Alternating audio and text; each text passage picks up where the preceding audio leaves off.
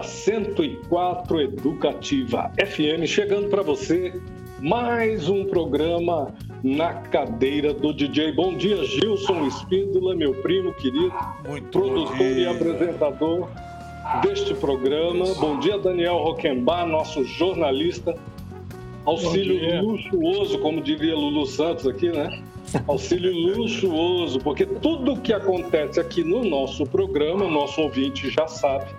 O Daniel Roquembar publica na página da- do portal da Educativa um resumo da entrevista e também publica no Spotify um podcast do nosso programa. Então fica facinho. Nosso ouvinte aí, quem perdeu aqui o, a- o ao vivo, vai lá no Spotify ou entra no site, pega a matéria e tudo bem. Esse é o trabalho maravilhoso que o, que o Daniel faz aqui junto com a gente. Este programa é mais um desta série de programas que nós temos realizado gravados, né, Gilson? Por conta da pandemia. Nós não estamos fazendo programa ao vivo no estúdio, nosso ouvinte já sabe, usando aí plataformas, é, WhatsApp ou Zoom, e isso nos abriu uma possibilidade incrível de conversar com gente do mundo todo, do país inteiro. Já entrevistamos aqui músicos na Inglaterra, no Canadá, músico, ge- gente muito bacana no Nordeste, no Sul, em tudo quanto é lugar do Brasil. E hoje, é- hoje a gente está recebendo um cara que eu estou assim de boca aberta, de queixo caído com o trabalho dele, que é um grande pesquisador, radialista, escritor, músico, diretor, produtor multimídia. Ele tem, ele é um dos criadores da Abra Vídeo, uma empresa que que produz vídeos e produz é, áudios, programas de rádio e tudo mais. Ministrou oficinas de produção de vídeo em instituições de ensino superior. Tem um, tem um, um currículo que não é brincadeira, não. Ele é um paranaense que mora em Brasília desde os anos 90 e já passou, ele nos confidenciou agora aqui, que já passou aqui por Campo Grande. Nos idos de 83, por aí, ele morou aqui em Campo Grande um ano, um ano e pouquinho. A gente, infelizmente, não se conheceu nesse período. E estamos, e eu falei para ele agora, né, Gilson? Como é que a gente não se conheceu se eu fiz o mestrado aí na UNB, né? Mas muito legal, porque ele tra- está trazendo, ele, ele lançou, né? Já, já, já tem um tempo que ele vem fazendo esse trabalho de pesquisa, que na verdade é um trabalho sobre a memória da música brasileira. Ele tem um trabalho chamado Então Foi Assim. Então Foi Assim é um projeto que envolve, como eu disse, programa de rádio, que é veiculado na Rádio Nacional FM de Brasília, ele vai falar disso para gente. E também tem uma série de livros publicados, né? Tem o volume 1, 2, 3, 4 e 5, se não me engano. O nome do nosso entrevistado de hoje é o Rui Godinho. Muito bom dia, Rui. Seja muito bem-vindo ao Mato Grosso do Sul, a Campo Grande, novamente. Um prazer imenso abrir aqui os microfones da 104 Educativa FM para conversar com você. Beleza, bom dia aos ouvintes, bom dia Celito, bom dia Gilson, bom dia Daniel. Um prazer muito grande. Eu quero aqui, desde já, reverenciar essa família Espíndola, né? Desde o patriarca até vocês, meninos aí, né? Que resolveram abraçar essa causa maravilhosa e que muito valorizou a cultura do Estado, né? Eu sou um fã de vocês, viu? Muito obrigado, Rui, por você abrir um espaço aí na tua agenda para nos receber. Muito importante a gente conversar com você, falar desse trabalho incrível. Eu entrei no. Eu, eu confesso que não conhecia o trabalho assim é, de perto, né? Entrei no site da abravideo.org.br ontem e escutei um programa com um dos programas, porque assim a quantidade de programas que é o programa, o programa chama-se Então foi assim. E é uma série, cara, e está disponível para o nosso ouvinte, para quem se interessar fazer o download. É uma série de programas incríveis com milhares de artistas brasileiros. E aí eu escutei o programa com o Márcio Borges, com histórias incríveis que a gente vai comentar aqui depois. Você mandou um, uma cópia de alguns trechos do, dos livros, com, e tem inclusive um trecho que fala sobre a música Trem do Pantanal, parceria do Paulo Simões e do Geraldo Roca, e ouvi também Geraldo Azevedo. Estou encantadíssimo com o trabalho e queria que você começasse do começo. Conta pra gente como é que é isso, cara, como surgiu isso e ficou desse tamanho imenso. É, é, a, eu costumo dizer que a minha mãe esqueceu o rádio ligado. E eu sou apaixonado por rádio, né? Então eu sempre tive um pé dentro das rádios. É, eu sou paraense, na verdade, de Belém. Eu, desde menino, 14, 15 anos, que eu me envolvi com teatro, com, com violão, com composição, né? Então, eu me transformei, lógico, num ativista nessa área. Quando eu mudei para Brasília em 1982, eu fiquei conhecendo uma benção, uma coisa maravilhosa que, por exemplo, vocês têm aí a 104 FM, a rádio educativa, né? Aqui nós temos aqui em Brasília 10 emissoras públicas. Olha só. Se vocês são responsáveis por tocar música de qualidade, fazer programas informativos aí culturais, aqui em Brasília tem a Rádio Nacional FM e AM, que é da EBC, que é uma empresa pública, Rádio Cultura de Brasília, Rádio Verde Oliva do Exército, Rádio Justiça, que é da, do sistema judiciário, Rádio Azul, que é da aeronáutica. Rapaz, são, são 10 emissoras públicas.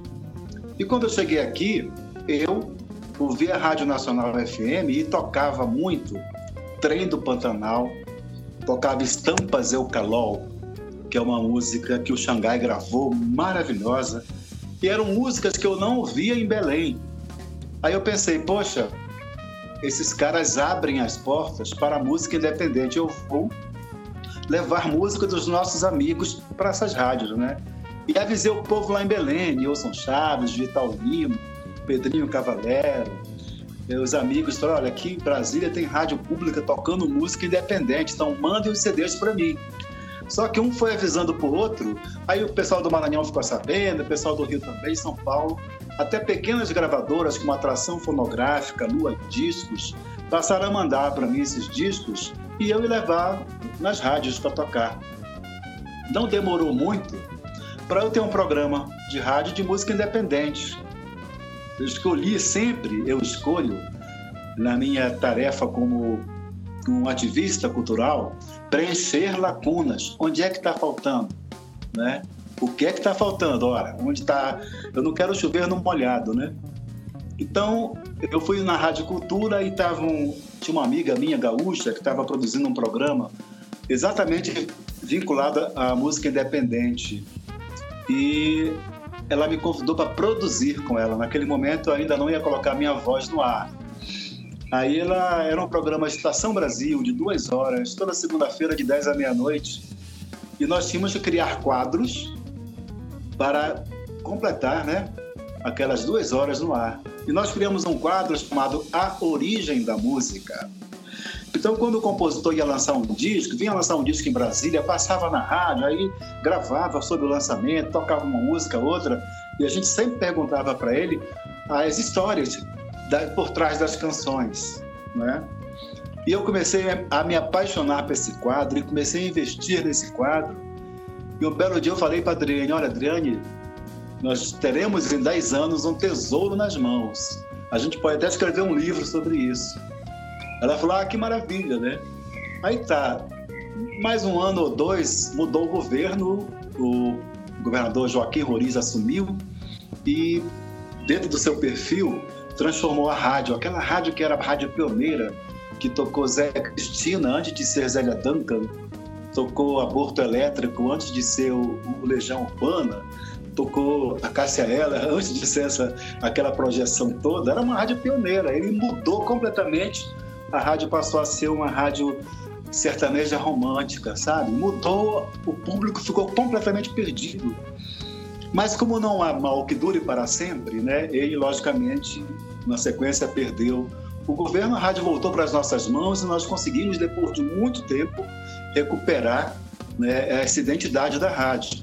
Quando foi, isso foi em 97. Quando foi em 2006, quer dizer, embora o programa tenha sido extinto porque mudou a filosofia da rádio, eu continuei pesquisando porque eu achei que eu investi na história, sabe? Aí quando foi em 2006 eu falei, Adriane, é, eu falei para você que em 10 anos a gente teria um tesouro, né? Esse tesouro eu tenho nas minhas mãos. Vamos escrever o um livro? E a Adriane estava muito envolvida com a vida acadêmica dela. Né? Ela recém terminou um doutorado de pensamento complexo, quer dizer, não para de estudar, é sempre estudando, né? Ela me liberou, falou: segue firme, você tem toda a liberdade, a pesquisa é sua, tá? Aí eu levei dois anos escrevendo o volume 1, esse verdinho aqui, ó, com 80 histórias. Só que naquela ocasião eu me apegava muito mais às histórias por trás da canção.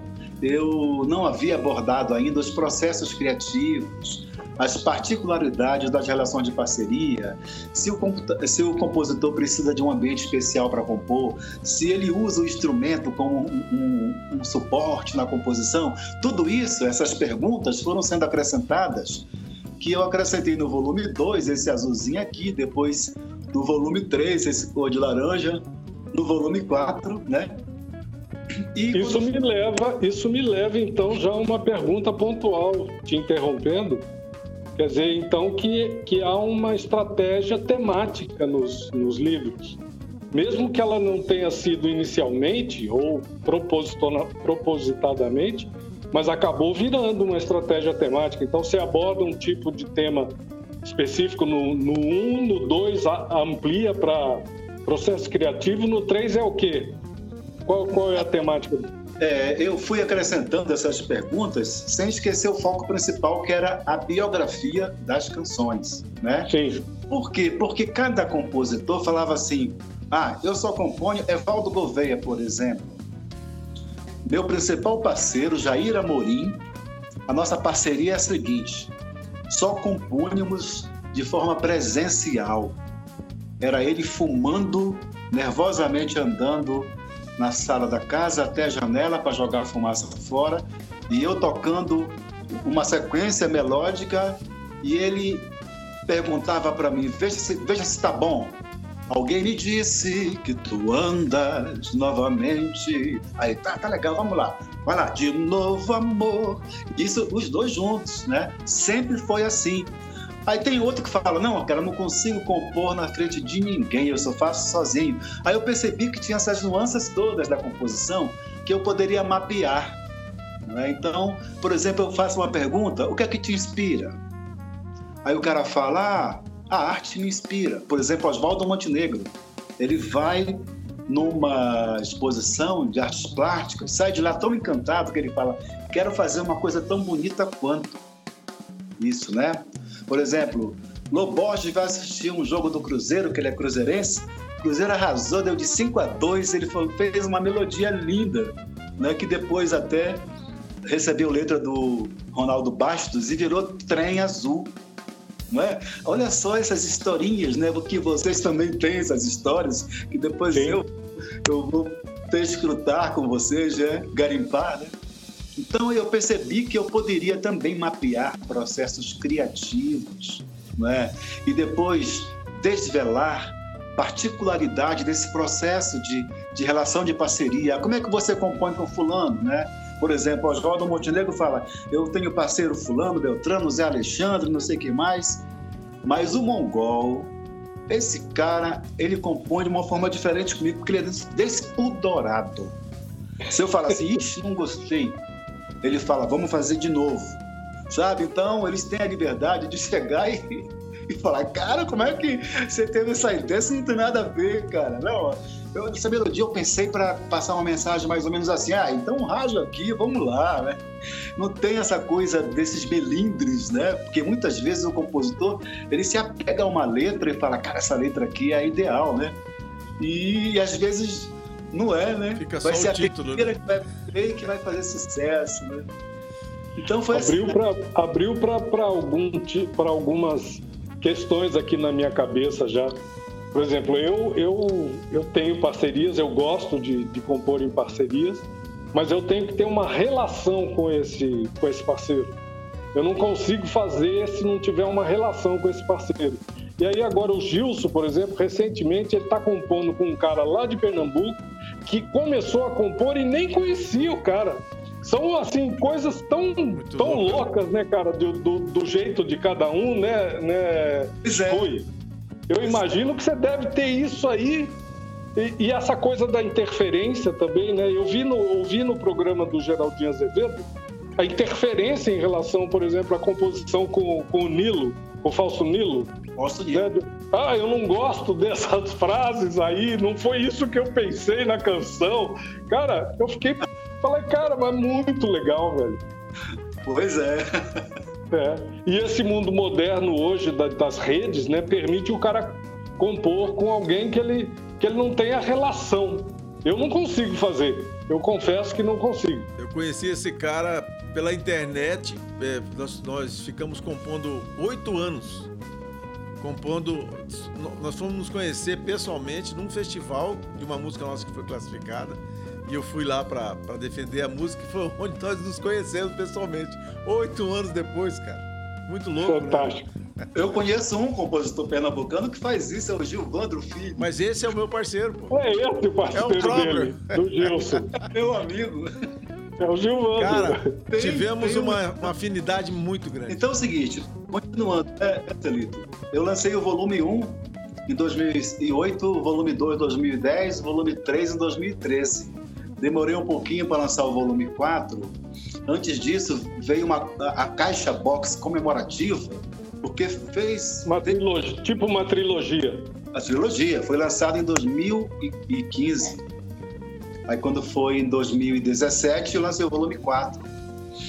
E esse volume aqui, Cor de Açaí, foi um volume que inaugurou a vertente regionalista é, do projeto, porque a Prefeitura de Macapá o prefeito tem em cima da mesa dele a coleção completa, porque ele é fã.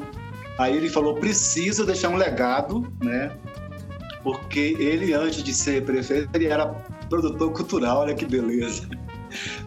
Quero deixar um legado, quero que o Rui Godinho escreva um livro sobre a música do estado do Amapá. Então, ao mesmo tempo que eu conto as histórias das canções, eu conto as histórias também dos gêneros, né, dos gêneros tradicionais da cidade, né, dos, dos ícones né, da música amapaense, que a gente encontra ainda nas ruas, né? Não é uma coisa muito antiga, porque o Amapá era um território federal depois que se transformou no estado, né? Sim. Me chamou lá, eu passei dois anos trabalhando e a gente lançou, então, foi assim, compositores amapaenses. E aí o projeto continua, tem a ideia de fazer também é, individualizada. Por exemplo, então foi assim Rita Lee, então foi assim Paulinho da Viola, né? Aí Uma tá... personalidade. É... Muito bacana. Duas questões para colocar para a gente fechar o bloco. O programa ainda está na Rádio Cultura FM? Exatamente. Esse programa inaugurou em 2010. FM. Aí depois foi para a Rádio Cultura, né? Que abraçou, porque lá na rádio era um, na Rádio ABC era um contrato, né? Que nós tínhamos Aí completou cinco anos, eles não tinham mais recursos para continuar e eu fui para a Rádio Cultura. Só que esse projeto é um projeto que está aberto a Abravide, uma ONG, uma empresa. Então ela franqueia tanto o programa Então Foi Assim, quanto o programa Roda de Choro para rádios parceiras. Então nós estamos hoje em 288 rádios parceiras que veiculam o programa sem ônus, porque eles são atemporais. Os programas são atemporais, né? Então, Totalmente. Então, o Daniel pode baixar, se vocês desejarem é, veicular, né? Pode ser Sim. do zero até o 376, que, que é o número que já tem, né? Então eu mando por o e-transfer de 30 em 30 programas, fora os que tem no, no portal, né? Sensacional. Acham e veiculo o dia que quiser, a hora que quiser. Não, vamos, vamos fazer essa proposta aqui para a direção da, da emissora para a gente veicular na grade. Se não veicular na grade, de antemão já vou combinar aqui com o Gilson e com você. Nós vamos criar um quadro dentro do cadeira e nós vamos, todo programa, nós vamos exibir pelo menos um. Um quadro, um, né? Um trecho, um trecho da entrevista e tal, e falar do trabalho. Eu achei Muito legal. Lá na Cultura tá com reprise na, às segundas-feiras às 14 horas, na Cultura FM, e aos domingos, 17 horas. É. Bom, eu cometi dois equívocos aqui, né? É bom eu confundir paraense com paranaense. O nosso entrevistado é paraense e a, a, a Bravídeo não é uma empresa, viu, gente? É uma ONG, pode entrar lá no site. Fantástico. Vamos fechar esse primeiro bloco, então, para a gente continuar nossa conversa no, no segundo bloco, que está maravilhosa essa conversa, tem muita coisa para perguntar para esse homem, mas a gente fecha ouvindo duas canções, né? O entrevistado é o DJ, você escolhe duas músicas para a gente fechar o bloco, Rui. Bem, é, eu sugiro Porto Solidão, de Zeca Bahia e Ginco, Antônio Ginco, Sucesso na Voz de Gessé e Sugiro Tocando em Frente, que é um hino também, né, do Almir Sater com Renato Teixeira, e depois eu dou uma pensadinha nas histórias dessas duas composições maravilhosas. A gente vai ouvir essas duas canções e volta já, a gente já volta com os comentários do Rui a respeito do processo de criação dessas canções. O Porto Solidão vocês vão se divertir muito, porque eu li, assim, é de cair o queixo. Segura aí que a gente já volta. Solta o som, DJ. Solta o som, DJ.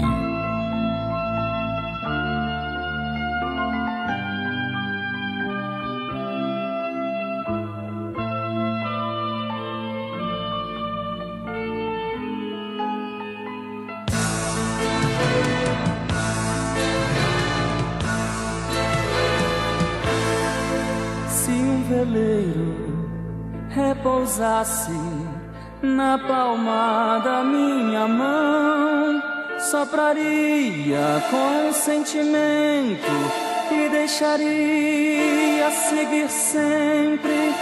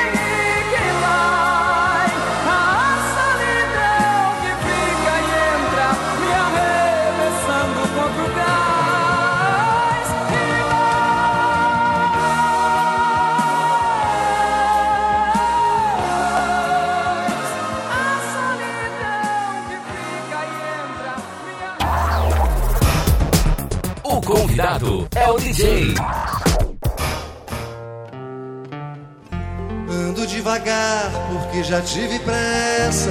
Levo esse sorriso porque já chorei demais. Hoje me sinto mais forte, mais feliz, quem sabe? Só levo a certeza de que muito pouco eu sei. Eu nada sei. Conhecer as manhas e as manhãs, o sabor das massas e das maçãs. Preciso amor para poder pulsar, é preciso paz para poder sorrir, é preciso a chuva para florir.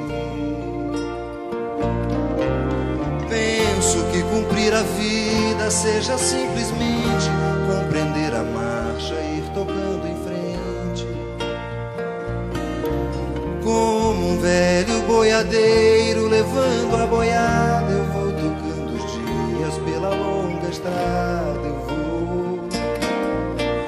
eu sou. Conhecer as manhas e as manhãs, o sabor das massas e das maçãs. É preciso amor para poder pulsar, é preciso paz para poder sorrir, é preciso a chuva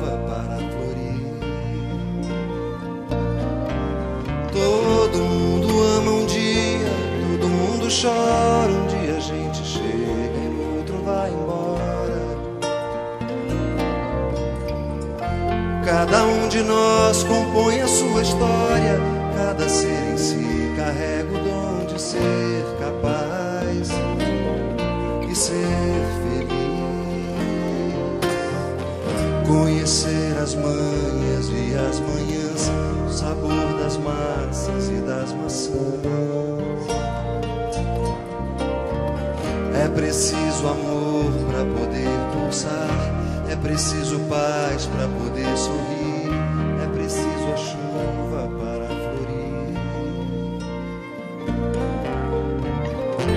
Ando devagar porque já tive pressa, levo esse sorriso porque já chorei demais.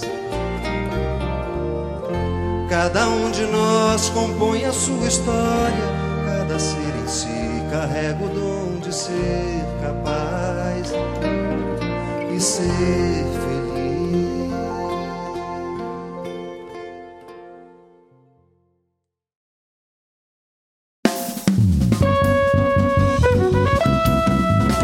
Estamos de volta, segundo bloco do nosso programa de hoje. Hoje, o programa Na Cadeira do DJ recebe Rui Godinho, que tem esse projeto, né, autor desta série de livros que, que trata da memória da, da música brasileira, não só da memória musical, né, mas da memória de como esses processos é, se sucedem, né, porque é uma série que é baseada numa pesquisa. Ele entrevista ou lança mão de entrevistas já realizadas, os autores e conversa. Disso sai um programa também de rádio que é distribuído aí para milhares de rádios no país, no Japão, na África, e a gente vai querer colocar isso aqui na grade da educativa da 104 com certeza. A gente ouviu aí Porto Solidão e Tocando em Frente, e a gente quer saber as histórias dos compositores sobre essas canções, Rui. Beleza, Celito. Eu juntei essas duas músicas porque elas têm uma particularidade. Elas foram feitas né, em parceria e cada autor é, tem uma versão muito distinta né, para como foi feita a composição. Né? Então vamos a Porto Solidão. Zeca Bahia, quando eu entrevistei, ele com uma segurança é, fantástica, uma voz forte, firme, sotaque nordestino, falou: essa música nasceu assim. Eu estava em São Paulo, era uma noite fria, eu estava num bar, encontrei com o Ginco, um amigo que eu não via há muito tempo. Estava com saudade dele. Vamos tomar uma cerveja? Vamos tomar uma cerveja. Aí nós começamos a encher a cara, cara. Enchemos a cara Quando foi lá pelas tantas, eu falei, vamos embora então. Eu percebi que o Ginco não estava em condição de dirigir. Naquele tempo não tinha álcool zero, essa intolerância aí, né? E eu falei, Ginco, vamos então, eu vou deixar você na sua casa. Não, eu vou deixar. Não, você vai para minha casa? Não, aquela discussão toda, não. Você vai para minha casa. Eu vou dirigindo esse carro, né? Ele falou, o Ginco tinha comprado um táxi porque ele estudava na USP, fazia um curso na USP e comprou um táxi para ele trabalhar nas horas vagas e também sustentar lá o curso dele, né? Peguei a direção do carro e levei ele para casa. Ele é casado com a Malu, uma psicóloga, uma mulher de cabeça muito aberta, né? Compreendia o eu artista, né? Quando eu cheguei lá, o Ginco, né? Chegamos lá, bati na porta, ela veio abrir. Eu não sei o que ela tinha naquele momento. Ela se aborreceu, olhou para mim e falou: Zeca, pelo amor de Deus, cara, você chegar em casa embriagado é uma coisa, agora você chegar com outra pessoa e eu não conheço, não, por favor, cara, é demais para mim, né? Muito compreensiva. Provavelmente estava muito compreensiva, cabeça aberta, muito, muito provavelmente estava de TPM, né? Aí eu disse, não, não, é, é, você vai dormir na minha casa. É você agora que vai dormir na minha casa, porque na minha casa não vai acontecer um negócio desse. Aí pega, vamos para agora, Vila Guilherme, põe aí, Vila Guilherme, Vila Guilherme. Foram para Vila Guilherme, chegaram lá, aconteceu a mesmíssima coisa. a mulher do cara falou: não, não. Aqui em casa é demais, né? Por favor, só, só você, né? Mais ninguém. Então eles foram para onde? Onde é que acolhe dois bêbados? Um bar, né? Voltaram pro bar, chegaram lá, Aí o Ginkgo puxou uma letra enorme de seis páginas e falou: Escrevi isso aqui. Ele falou: Ah, mas não, não tem nada a ver com letra de música. Letra de música é menor, mas eu vou adaptar aqui. Fez uma adaptação e nasceu a letra de Porto Solidão. Aí quando eu fui conversar com o Ginkgo, eu falei: Ginkgo, pois, já conversei com o Zeca, né? Zeca Bahia. Ele me falou isso, isso, isso. Aí o Ginkgo foi. Aí não quis, assim, é, é, machucar o colega falou: olha só, ele, ele talvez tenha, por conta de ter essa mente muito fértil, né? ele tem inventado essa história. Eu nunca tive carro. Não sei nem dirigir. Eu vou te contar história, Rui. Era a época da ditadura. Eu morava na, disse lá o endereço dele, né? Com a minha esposa. E tinha lá umas, uns dois, dois, três chalés no próprio terreno da casa que nós alugávamos. E tinha uma estudante de psicologia, Malu, que morava lá e tinha um namorado chamado Zeca Bahia. De vez em quando ele ia lá, namorava ela e ficava lá, dormia lá. E o café da manhã, embora eles morassem fora, naqueles apartamentinhos, o café da manhã era dentro de casa. Então a gente convivia com as pessoas que ali alugavam para se hospedar, né? Um belo dia eu fiquei até de madrugada, era a época da ditadura, e a gente não podia, não tinha liberdade de expressão, era uma agonia. Eu fazia teatro, eu reunia, aí sentia as expressões todas, aquela coisa toda, e eu tinha um problema sério de insônia, eu passava até de madrugada acordado e escrevendo. E nesse dia eu escrevi a letra de Porto é, Seguro, Solidão, era o nome da, da, letra, do poema. Porto Seguro, Solidão. E deixei lá em cima da mesa e fui dormir. E na hora do café da manhã, é, talvez o Zeca tenha visto aquilo, tenha pegado, né? E eu estava dormindo, eu estava ouvindo os acordes de uma canção e eu percebi que a letra que ele estava cantando era meu poema então ele pegou o poema e musicou, cara. Olha só. É completamente. E tocando em frente é uma história interessante também, porque o Renato Teixeira, quando eu fui conversar com ele, ele falou assim: olha, não vou te contar essa história, não, porque eu conto uma versão, a Almir conta outra. A minha sempre é a mesma, a dele varia, então eu não quero bola dividida, sabe? Eu prefiro não te contar. Digo, é só que você já contou uma vez no show, eu tava lá. Eu ah, genial. E agora você vai ter que me desvendar, né? Ele falou o seguinte: olha, a minha versão é o seguinte, é sempre a mesma eu era época quase de Natal, sei lá, uma época de festa aí que se come bacalhau, época de Páscoa, talvez. E eu passei na casa do Almir para a gente comprar bacalhau lá na Cantareira, né? Passei lá, falei, vamos lá, amigo, Almir cozinha, que é uma delícia. O cara né, faz um caldo de piranha com cerveja, é um negócio sério, né? Então eu falei, Almir, vamos lá comprar então o bacalhau? Ah, vamos sim. Pô, ganhei uma viola maravilhosa. Olha o som dela. Aí começou a fazer uns acordes lá, né? Vou fazer um café, a gente toma esse café e vai. Ok, ok, perfeito. Botou água para ferver, voltou, pegou a viola e começou a fazer uns acordes, né? Umas modulações.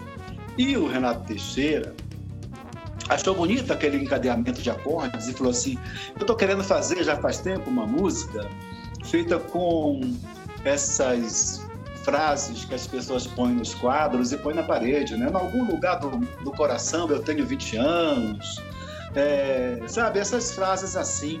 Só que na hora, o Almir estava tava dedilhando lá e ele queria lembrar dessas frases, não, não lembrava, ele começou a inventar, né?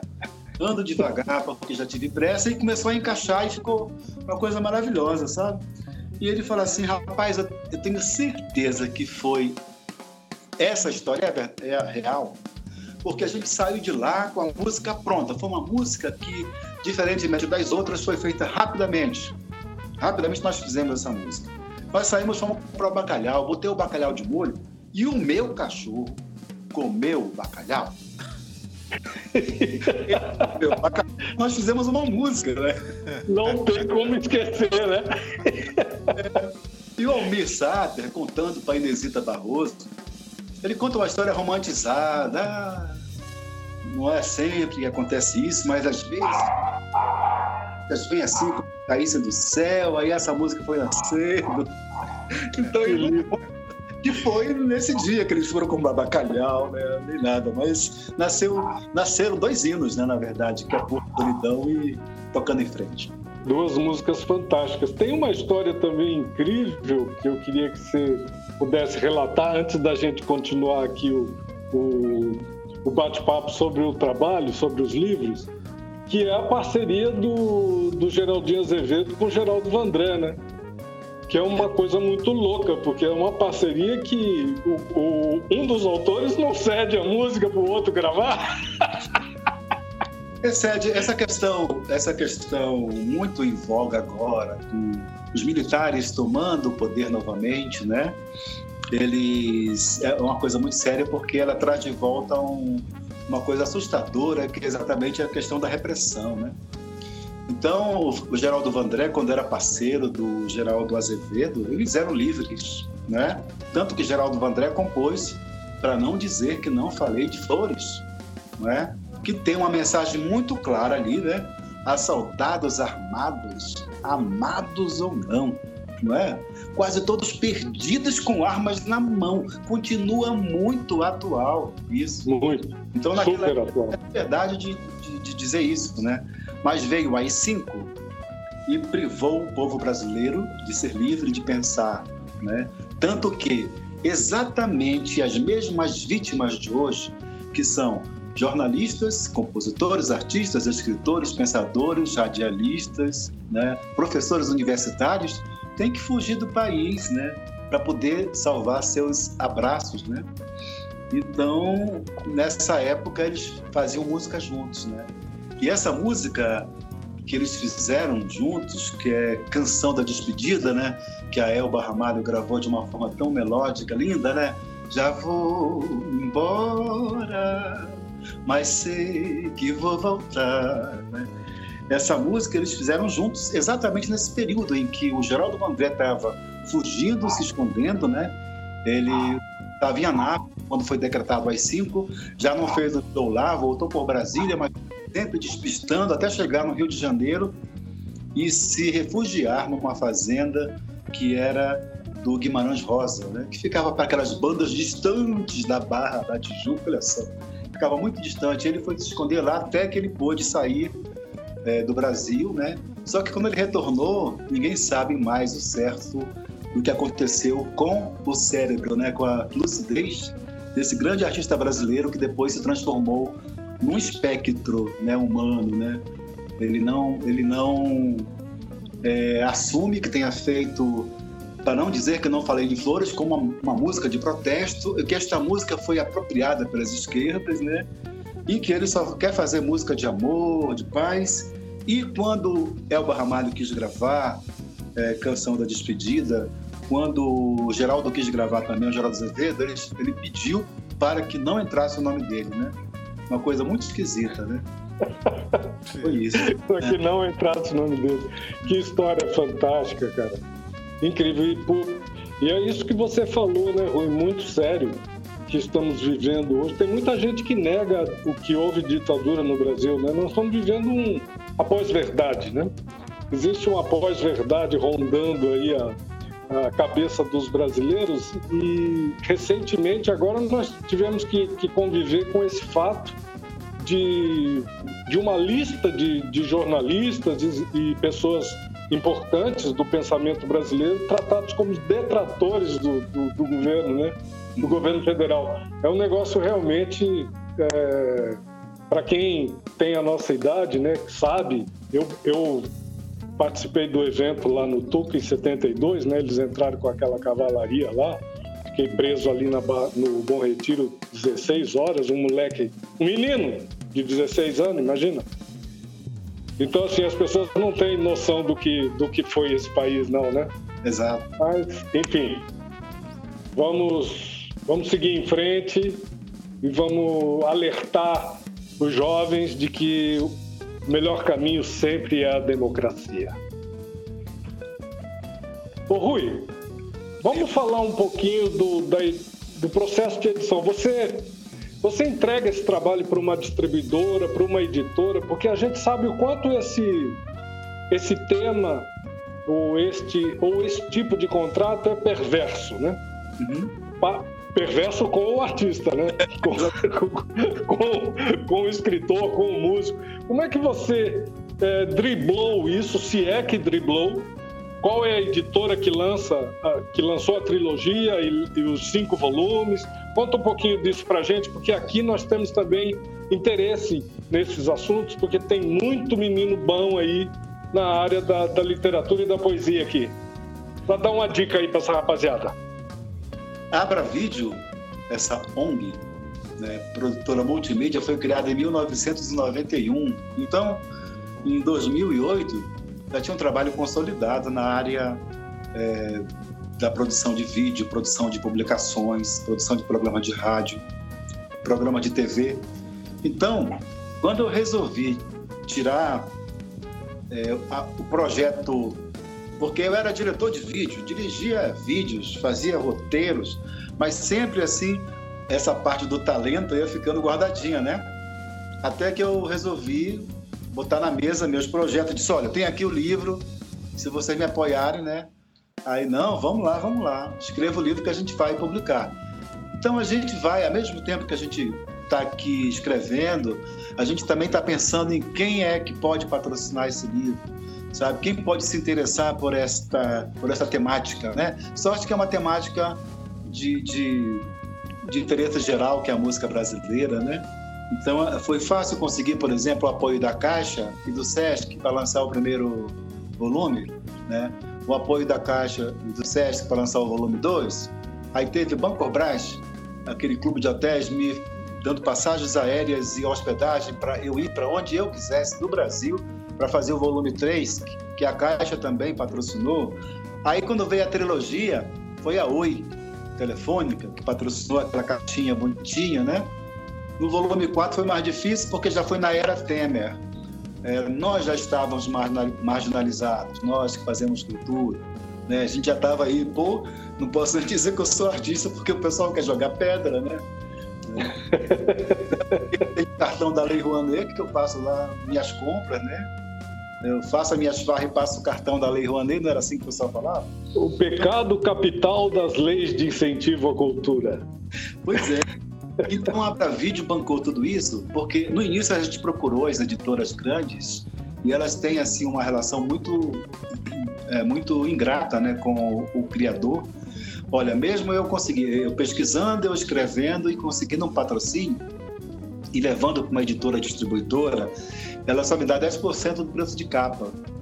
Então, quando é um Paulo Coelho que vende milhões de livros, ele pode até vender por 10 reais o livro, porque ele ganha milhões e milhões, né? No caso de um artista independente que é pouco conhecido, agora não, depois na, na cadeira do DJ eu vou ser mais conhecido ainda, deve ser Agora legal, você né? abarrota, é. Mas é difícil para o artista que vai vender mil, dois mil livros ao preço de capa de 40 reais, né? Ele ganha 4 reais em cada. Ele tendo trabalho, ele viaja o Brasil inteiro, ele conversa com os artistas, ele paga hotel, ele. Né? E chega no final ganha 4 reais né, por livro vendido. Nós achamos assim que não era negócio, que nós tínhamos que optar pela independência, né? Então nós fazemos a produção toda, conseguimos captar recursos e lançamos de uma forma independente. Agora nós estamos, nós criamos agora e vamos lançar no início do ano 2021 uma plataforma de captação de recursos é, para viabilização de projetos culturais por intermédio da Lei Federal de Incentivo à Cultura, né? Nós estamos evitando usar o nome Lei Rouanet, né? Lei Federal de Incentivo à Cultura. Cada pessoa física pode investir até 6% do seu imposto de renda devido em projetos culturais que ele restitui Maravilhoso. ou seja, promove cultura, não gasta nada e ainda ganha recompensa. De que forma? Olha, se é um livro que o cara viabiliza, ele ganha o livro. Se é um CD, ele ganha o CD. Se é um espetáculo, ele ganha ingressos. E aí vai, né? Então nós vamos lançar em 2021 né, e vamos tentar espalhar essa ideia por todo o Brasil, porque se tem uma área da economia, porque a, a cultura gera divisas, né? Se tem uma área da economia que está morrendo de sede, existe um aquífero guarani de recursos que só precisa de ferramentas que possam prospectar essa água, né? E essa ferramenta que nós criamos é a Valeu.art, que logicamente vai ser chamada de Valeu, Valeu, Valeu. Cada in- incentivo que entra, valeu.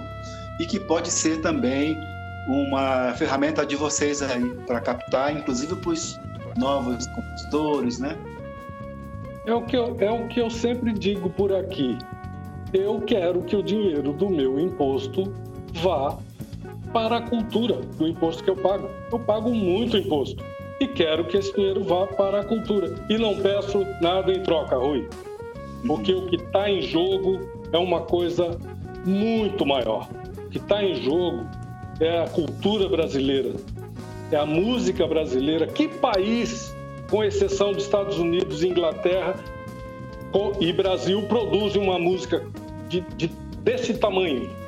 Sim. Só o Brasil consegue competir musicalmente com eles. Então, assim, é uma questão estratégica essa, né? O americano leciona isso aí faz muito tempo. A gente pode questionar os motivos e as, o American Way e tudo mais, mas olha, existem exemplos dentro do próprio país, na Bahia, né? Você falou na perspectiva da economia, da cultura, né, né Rui? O quanto isso é importante e como que isso está agora, né?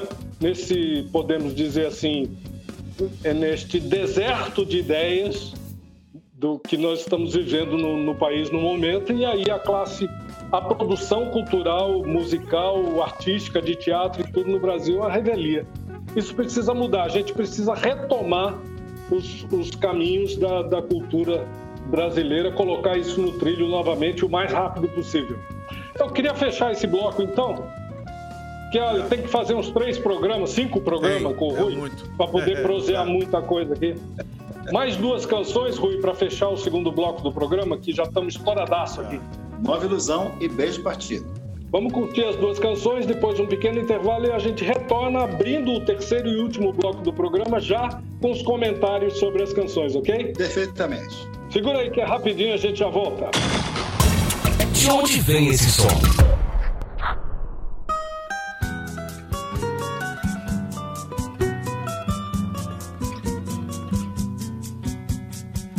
É de teus olhos a luz que ilumina e conduz minha nova ilusão. É nos teus olhos que eu vejo o amor, o desejo do meu coração. És um poema na terra, uma estrela no céu, um tesouro no mar. És tanta felicidade que nem a metade consigo exaltar. Se um beija-flor descobrisse a doçura e a meiguice que teus lábios têm. Jamais roçaria as asas brejeiras por entre roseiras em jardins de ninguém.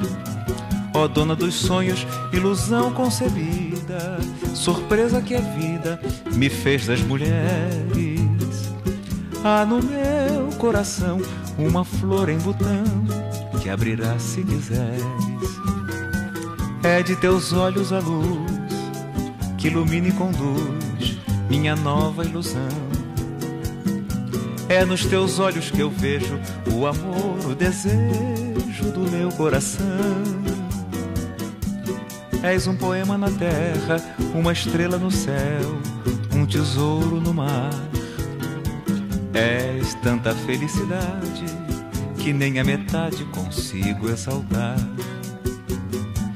Se um beija-flor descobrisse a doçura e a meiguice que teus lábios têm, jamais roçaria as asas brejeiras por entre roseiras em jardins de ninguém. Ó dona dos sonhos, ilusão concebida, surpresa que a vida me fez das mulheres. Há no meu coração uma flor em botão que abrirá se quiseres. É de teus olhos a luz que ilumina e conduz minha nova ilusão. É nos teus olhos que eu vejo o amor, o desejo do meu coração. És um poema na terra, uma estrela no céu, um tesouro no mar. És tanta felicidade que nem a metade consigo exaltar.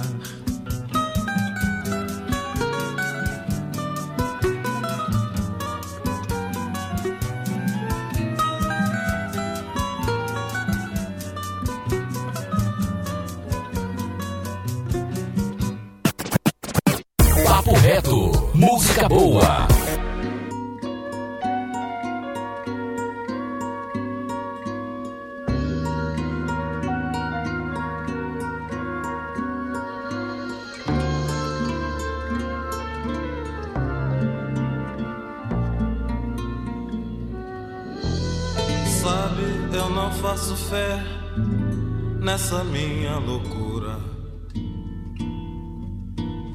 E digo,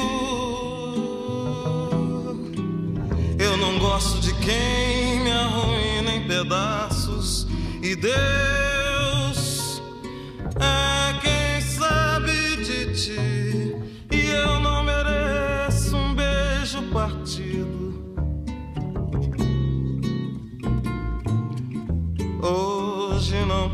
de um dia perdido no tempo e fico longe de tudo que sei. Não se fala mais nisso. Eu sei,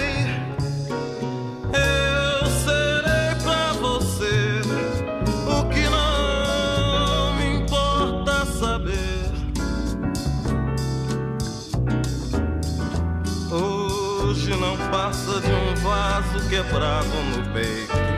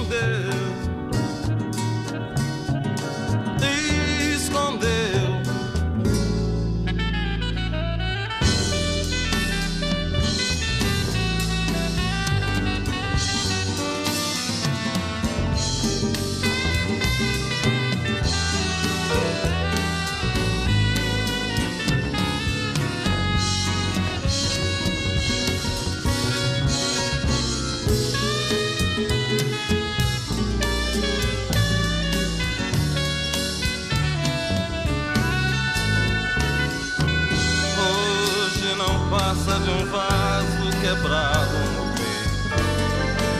E grito.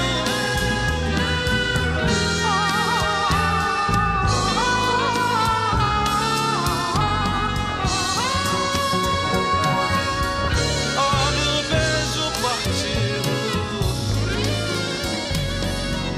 Onde estará a rainha que a lucidez?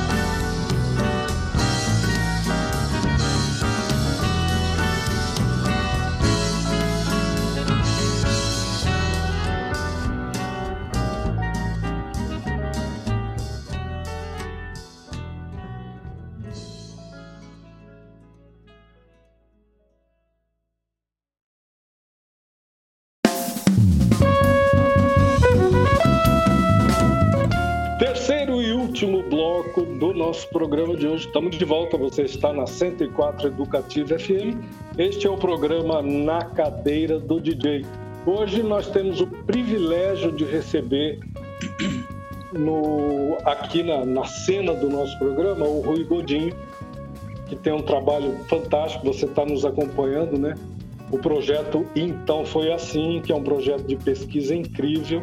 Ele entrevista os, os músicos brasileiros e, e da, dessas entrevistas saem coisas incríveis, né? Como o processo criativo desse autor, causos e contos sobre como as canções nasceram e tudo mais. E a gente já de antemão já quero convidar o Rui para a gente fazer uns, pelo menos um segundo programa, pode ser, Rui? Porque Pode não ser. tem como a gente fazer só um programa. Nós já estamos no último bloco. Estamos enxugando o gelo. Eu queria que você abrisse então esse, esse terceiro bloco deste primeiro programa que estamos fazendo, realizando com você, comentando aí o Beijo Partido e, Beleza. por favor, Bem, Beijo Partido é uma música ícone do Clube da Esquina, que é um dos movimentos mais importantes da música brasileira, porque além de agregar valores nas letras, música do Toninho Horta, né? É, Toninho Horta, é, agregou valores também nas harmonias, né, que enriqueceram é, sobremaneira as harmonias da música brasileira, né? Então, o Toninho Horta fez essa música, ele devia ter uns 19, 20 anos de idade, é, depois de já ter conseguido alguma fama, né? Já estava tocando com a Gal Costa. Então, ele com 15 anos, ele dava aula para uma menina lá em Belo Horizonte. Ela, é mais nova do que ele, então ele tinha uma paixão assim platônica né, com ela. Sempre teve vontade de trocar um beijo e também muito respeito, porque a mãe dela estava sempre ali, né? Tudo amigo de família. E ele professor de Musicista também, né? A mãe, a mãe também musicista, né? A mãe, a mãe da também. menina, né? Gostava muito dele. Exato. Essa história é muito legal. Então, ele, depois de alguns anos tocando com a Gal, já famoso, foram fazer um show no Palácio das Artes, em Belo Horizonte, lotado, tinha gente sentada, inclusive, assim, na beira do palco, né? E ele lá tocando aquele violão dele, que é só ele que sabe tocar aquilo, né? Daquela forma, com as nonas, né? Os acordes invertidos, né?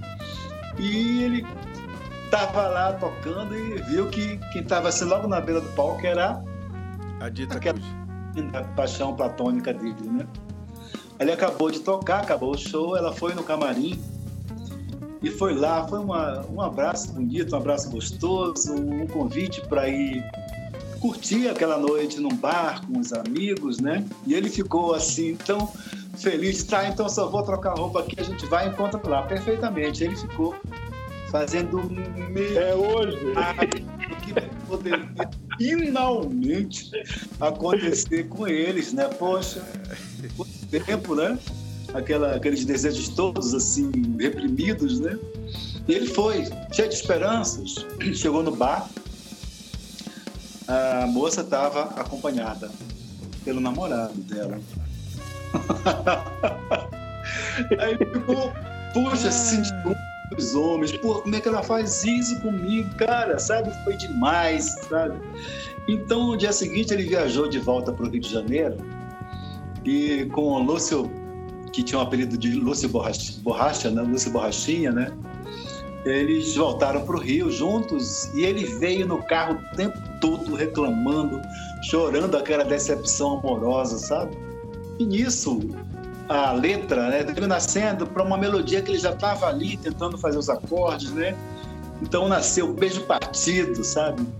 Que é realmente um, uma música linda, né? E que virou um hino depois, né? Uma, uma das mais lindas da música brasileira. né? Que história linda. Vamos agradecer essa moça. É. É, A música brasileira agradece essa moça. Muito bom. o, o, o queridíssimo Lupicínio Rodrigues falava que as mulheres que deram tudo para ele, né? Ó, Lupicínio é lá da terra do Daniel Roquembar. As mulheres que o fizeram sofrer. Porque tudo ele transformou em música e foi que deu uma vida confortável para ele. O cotovelo doeu ali, hein? É, muito lindo. E como a gente tem que comentar mais uma canção. é, a gente tocou também, foi na saideira aí do segundo bloco, a gente tocou também Nova, Nova Ilusão. Ilusão. Nova Ilusão. Nova Ilusão é uma forma inusitada de fazer música. Né? Essa música foi, foi, fez sucesso com o Paulinho da Viola, né? A Viola gravou em 1977. É, Silvio Carlos estava fazendo um show no Copacabana Palace, no teatro, e encontrou com o Claudio Honor Cruz. E falou com ele assim, Claudio Honor, estou fazendo um show, vai estrear no sábado. Isso era uma terça-feira. Cara, se vocês tiverem uma música para me dar, você com a sua parceria com Pedro Caetano, músicas tão lindas, se você tiver uma música nova, me dá, que eu ponho no meu show, eu canto no meu show, né? Aí ele falou, rapaz, nós não, estamos tendo assim uma coisa nova, assim, não. É, mas você quer para quando? Eu disse, "É, eu quero para o show, a estreia no, no sábado, eu quero para no máximo quinta-feira. Ele disse, ah, eu vou, vou dar um jeito, vou, vou ver se eu consigo fazer alguma coisa então para você, eu não quero perder essa oportunidade. Aí o Silvio Caldas falou assim, olha, faz o seguinte, se for uma música assim parecida com Da Cor do Pecado, né, do Bororó, não sei se vocês lembram, esse corpo moreno, Moreno. gostoso que você tem, né? Se for uma música parecida com Da Cor do Pecado, olha, sem erro, eu vou botar no meu show. Perfeitamente.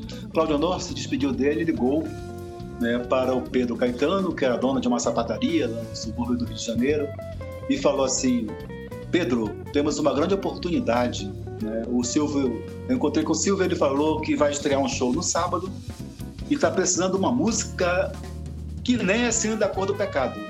Né? Só que quando é que a gente vai poder encontrar? Não, não tenho condição de encontrar, estou com a agenda cheia, tá? Para quando ele quer? Para quinta-feira.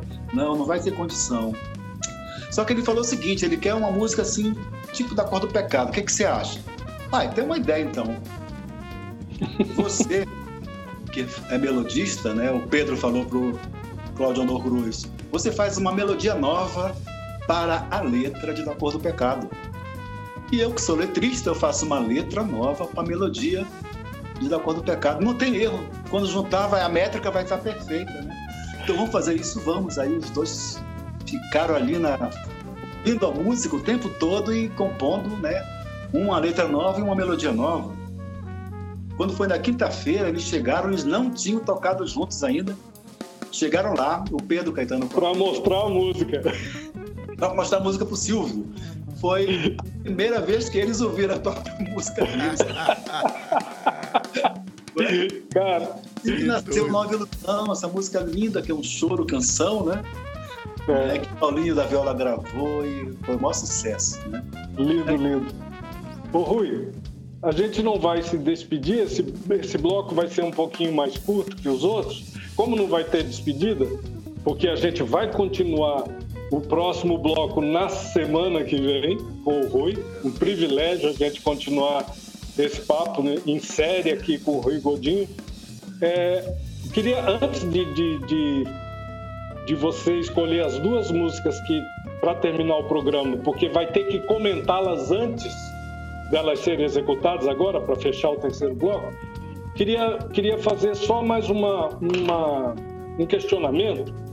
Assim, como é o approach com os, com os autores. Como é que você faz esse trabalho de pesquisa? Você viaja o Brasil, vai atrás dos caras, como os caras são acessíveis.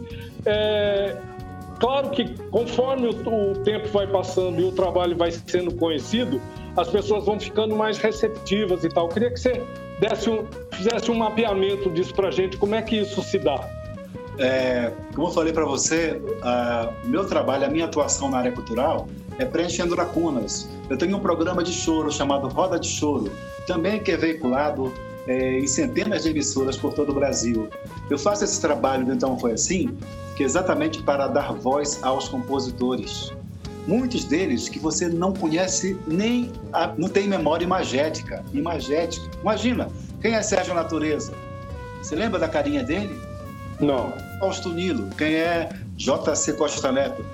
Principalmente os compositores que, que não são cantores, não são intérpretes, eles ficam relegados a uma coxia. Então, esse livro, essa série de livros, então foi assim, que está disponível no site específico da série, então foi assim.com.br, né? Ele dá voz aos compositores, os caras falam de si, como é que eles compõem, não é? E acaba que é, contempla também esse desejo de expressão de cada um, porque muitas vezes nas rádios comerciais é, ouvimos aí Simone Jura Secreta, né? Não fala que a música é do Abel Silva com o Sueli Costa, né? Não fala. Então é, é uma dívida, né? Que os meios de comunicação comerciais têm com os compositores. Aí esse projeto veio exatamente para dar voz aos compositores, né? Então hoje em dia já sou bastante reconhecido, né? Quando eu vou conversar com um artista mais assim que tem uma agenda mais pesada, o que que eu faço? Eu converso com o agente dele, o produtor, fala: olha, a primeira abordagem minha é o seguinte: eu quero que você me mande um endereço que eu vou enviar uma, uma série de livros e vocês vão. Você vai mostrar para ele, eu quero que ele leia um capítulo apenas, não precisa mais, aí ele vai entender meu trabalho e vai ver que eu estou aqui a favor dele, né? Aí as portas, as portas se abrem, se abrem, né? Mas logicamente que nós temos no nosso meio, vocês sabem muito bem, né? Alguns artistas que são blasé demais, né? né? Eu tive alguns problemas, assim, de chegar com artista. Bota, bota três produtores na frente para passar pelos três para chegar. A artista lançando o livro, né? Eu vou como um colega dela, né? E fala assim: olha, eu gostaria de presentear para você com a minha obra, né? E aqui conta as histórias das composições, as biografias das composições. Eu gostaria muitíssimo, né? De quem sabe, numa outra oportunidade, eu encontrar você e entrevistá-la, né? E você tem meus discos? Tenho, tenho sim. Lá tem meu contato. Nossa Senhora, meu amigo. Muito agradecido. Nossa Senhora. Brasil é um. Oh, meu Deus do céu. É outro artista, né? Esse homem, né? Eu chego lá com ele, olha, esse aqui é meu trabalho, tá, e tá, e tá. Eu passei, falei um pouco de mim, falei que gostaria muito de entrevistá-lo. Ele me devolveu o livro. Isso é uma raridade de acontecer, mas acontece. Na maioria das vezes as portas se abrem. Que bom, muito bom. Bom, vamos fechar então essa primeira parte do nosso programa da entrevista com o Rui Godinho, com este trabalho incrível. Aí, para o pessoal que está nos curtindo aí, que está nos ouvindo, ficar ligado aí no, no, no site abravideo.org.br. Entra lá hoje, tem tudo lá, cara. Tem os programas do Então Foi Assim, tem as publicações, tem, tem portfólio, tem tudo para o cara se inteirar. E a gente fecha essa primeira parte, então, da, da nossa entrevista com mais duas canções. O Rui vai comentar as duas canções para fechar o programa e a gente retorna com o Rui na semana que vem, ok? Acho que essa, isso é o melhor que temos para oferecer para nosso para nossa audiência, agradecendo sobremaneira, Rui, a sua a sua gentileza e a, a tua. É, como que se fala mesmo, a tua grandeza, não teu espírito de grandeza em manter esse contato com a gente aqui, porque é muito importante para o Mato Grosso do Sul, um estado tão novo como o nosso, né? se integrar cada vez mais com este Brasilzão que é feito de inúmeros Brasis. Nós aqui somos um, um dos Brasis, né? Mas é preciso nos integrarmos. Você melhor do que, do que muita gente que, que não nasceu aqui, é, e você conhece o processo de divisão do Estado. É um processo que vem lá desde 1932, os interesses do Sul de se libertar do Norte. Isso foi feito numa canetada, né? Nosso Estado tem 40 e poucos anos e sempre estivemos ilhados aqui pelo Paranazão e pelo Paraguai e é importante que a gente avance e comece o Brasil comece a conhecer também a cultura sumatogrossense e esse diálogo, essa troca que é muito, muito positiva para que a gente conquiste um espaço aí, um, traga um pouco de protagonismo também para o Mato Grosso do Sul. Olha só, em agradecimento, né, eu quero já é, aqui empenhar minha, minha palavra e também envolver vocês no nosso projeto Então Foi Assim. Nós estamos aqui apenas iniciando uma parceria, né? E, eu tenho tantos livros quanto os programas de rádio que a gente pode fazer um Então Foi Assim especial Gilson Espíndola, Então Foi Assim especial é, Celito Espíndola, Então Foi Assim especial Paulo Simões, a gente já conversou, já né, temos um contato aqui, né? Mas eu ainda não consegui fazer um especial com ele porque ainda não foi é, uma entrevista completa, né? Mas a gente pode sim abraçar. Outros... A hora que você quiser, eu faço a ponte. Paulo é meu irmão, nós somos parceiros há mais de 150 anos e é, no, só não é irmão de sangue. e também os compositores novos que vocês possam indicar, porque nós estamos aí, nada, nada, em 288 emissoras, né? Então são 280 horas radiofônicas, né? Que ofereço em troca. Fora os do livro, né? Certeza. Estamos totalmente à disposição para participar e para também abrir os, os caminhos aí com, com os outros autores, tá bom? Beleza que, que a gente fecha ouvindo então agora é o Paulista, do Godinho e do Costa Neto, com a Leila Pinheiro, e é, Nasci para Bailar, João Donato, Paulo André Barata com a Nara Leão. João Donato, fantástico. É. pois é. é. Nasci para Bailar é uma história interessante porque tem a ver com a malandragem do povo brasileiro de uma forma geral. Né? Eu não sou muito chegado ao jeitinho brasileiro, porque o jeitinho brasileiro é o avô da corrupção, né?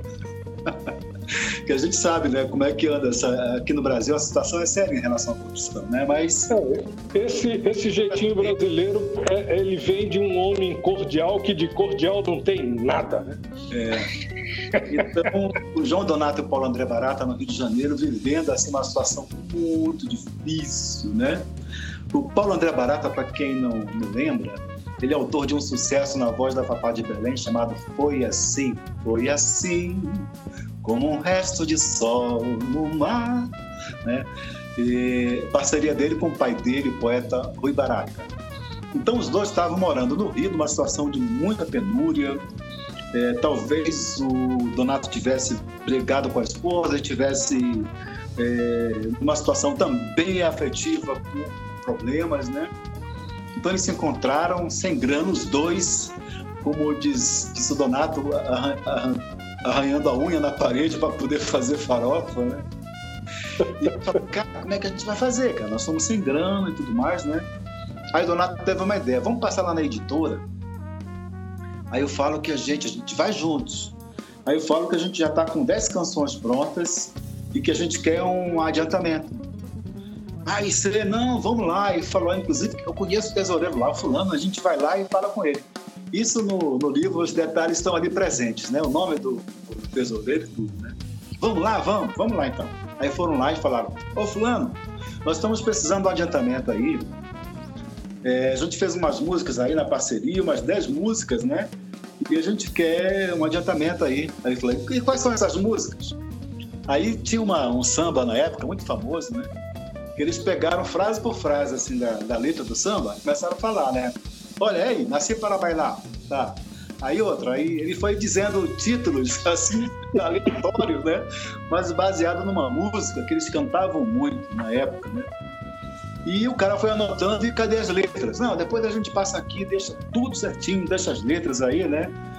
E o cara ficou assim, não, tá bom, eu vou, vou providenciar então. Aí foi lá e pegou uma grana NPS chegou no balcão, entregou para eles, pediu para assinar o recibo, eles assinaram e foram embora felizes da vida.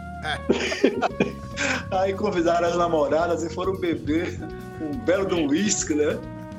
E depois é que eles foram se encarregar de fazer as canções e entregar lá, mas foi um, uma atitude assim bem malandra, né? É, é incrível, né? João Donato é incrível. Realmente maravilhosa essa história. Nasci Mará, vai lá. É. Genial essa história. E fechando então com Paulista.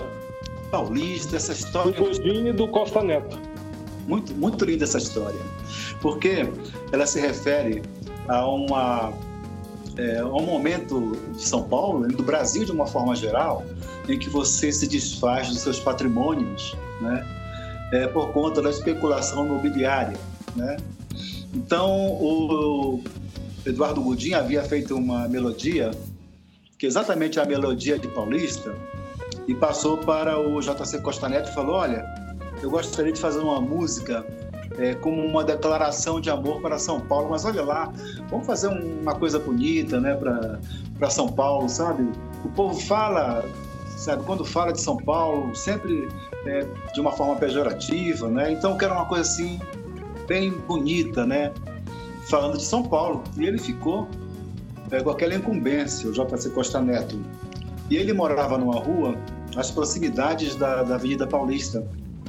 E toda vez que ele ia para a escola, ele ia para a Avenida Paulista, pegava o ônibus e ia apreciando os casarões, aqueles casarões lindos, históricos, fantásticos. E ele ficava pensando, poxa, que histórias não foram vividas nesses casarões? Que é, personagens não viveram, né, nessa, nesses casarões, né? E era um sonho que ele tinha, era uma coisa assim, um devaneio que ele tinha quando ele passava de ônibus na Avenida Paulista. Quando foi é, determinada época, ele começou a sentir que esses casarões estavam desaparecendo, né? Passava e viu o casarão no chão. E... Dando lugar aos prédios, né? Exatamente. Então, o que aconteceu? É, ele, é, o, o governo é, fez um anúncio qualquer de uma forma muito assim irresponsável, dizendo que aqueles casarões seriam tombados, né? E quando o casarão é tombado, ele perde um valor comercial e o proprietário tem uma série de obrigações, né? Não pode fazer reformas que mudem a estrutura, né? E é. o cara fica ali cheio Tem que seguir as regras do IFAM, né? As regras, né? Então, Sim. o que aconteceu? O pessoal começou a derrubar e dinamitar aquelas casas, né? E ele ficou, puxa, cara, isso aí é uma violência para o poeta, né? O cara falou, poxa, que isso, né? Isso não pode acontecer, né? Então, ele resolveu fazer uma música falando exatamente desse aspecto, né, de São Paulo, só que ele não quis falar é, de uma forma assim, muito explícita, né? E muito clara, de que estavam explodindo os casarões, né? Então ele fala da Paulista, que os faróis já vão se abrir, né? E um milhão de estrelas pronta para invadir os jardins onde a gente esqueceu, né, numa paixão nas manhãs frias de abril. Ele fala que na Paulista os casarões eles foram exilados, né? A Paulista exilou seus casarões como se aqueles casarões todos tivessem ido para um outro lugar, no lugar próprio, que eles pudessem ser valorizados, né? E, e, e, não destruídos, né? Então é uma visão poética de que Sim. da não aceitação daquela destruição, né? Ele fala se a, se a, se a avenida exilou seus casarões, quem reconstruiria nossas ilusões? Nossas ilusões. A letra, realmente a letra é um poema do Costa Neto, é um poema lindíssimo, né? E é raro isso, porque normalmente as letras, letra de canção é letra de canção, não tem nada a ver com poesia, né? Mas particularmente nessa tem uma, tem uma coisa poética muito forte, né? Muito feliz a letra. Realmente muito bonito. É, queria agradecer demais, Rui, a tua presença. É, lembrar para o nosso ouvinte que a gente continua o programa na próxima semana. Semana que vem a gente continua o nosso programa aqui, continua a entrevista com o Rui Godinho. Agradecer tua presença. É, obrigado mais uma vez por, por abrir espaço na tua agenda e nos prestigiar aqui, prestigiar esse espaço que é importante para o Mato Grosso do Sul, para a gente discutir o Brasil, discutir o Mato Grosso do Sul, discutir o planeta e, quem sabe, até os planetas vizinhos. Sim, eu acredito. Olha, quero dizer a vocês que eu já sou um parceiro de vocês, né? Quem sabe até um parceiro do programa ou da emissora, né? Estarei aqui sempre à disposição. Um grande abraço no Daniel, aí, no Gilson, em você, Celito, e também nos ouvintes, que eu não esqueço dos ouvintes, né? Vamos indo embora, Gil. Vamos, vamos, vamos embora. Aqui, Rui, a gente se despede fazendo homenagem ao Roberto Carlos. Meu amigo Rui, até o próximo programa. Bye! um abraço. Você é um abraço, amor. Pode crer, bicho. Até semana que vem. Conversa afinada. Na cadeira do DJ.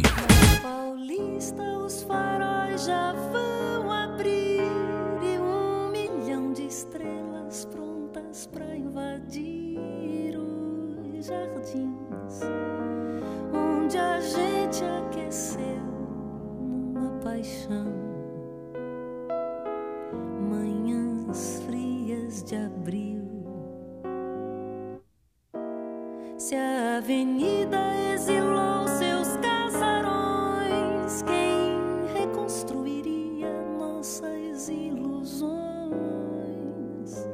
Me lembrei de contar pra você nessa canção que o amor conseguiu. Você sabe quantas noites eu te procurei nessas ruas onde andei. Conta onde passeia hoje esse teu olhar. Quantas fronteiras ele já cruzou no mundo inteiro de uma só cidade. Se os teus sonhos imigraram sem deixar